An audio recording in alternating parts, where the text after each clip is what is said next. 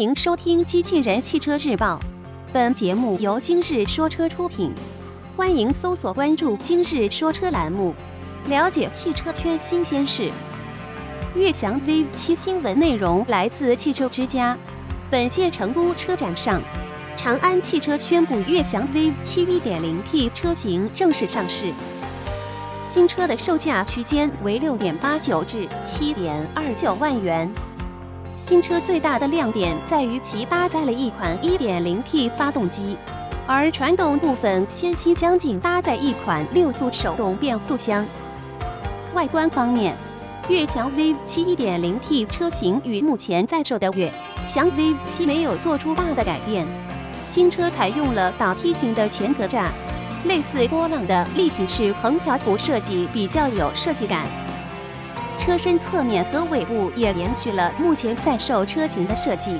车身侧面的腰线从前翼子板一直延续的尾灯，这也是近两年来比较流行的设计元素。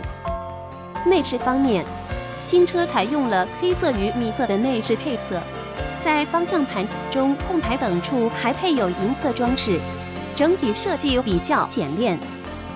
此外，悦翔 V 七 1.0T 车型还配备了三辐式多功能方向盘，中控台上部为一块单色液晶显示屏，可显示空调、娱乐系统等的信息。